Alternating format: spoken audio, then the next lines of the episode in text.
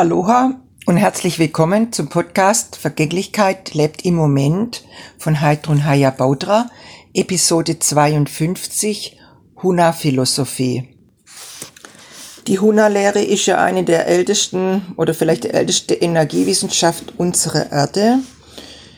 Und ja, wer mich kennt, der weiß, ähm, dass sie mich schon lange begleitet und, und für mich sehr wesentlich ist.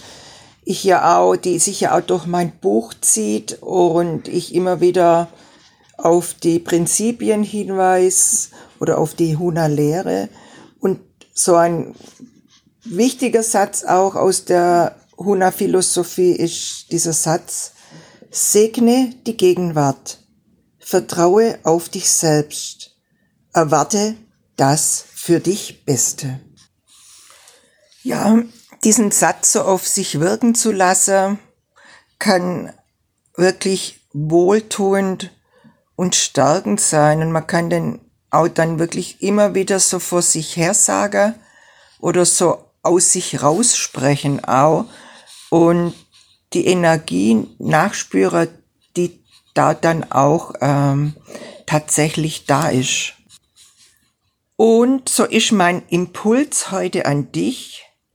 Segne die Gegenwart, vertraue auf dich selbst, erwarte das für dich Beste. Aloha!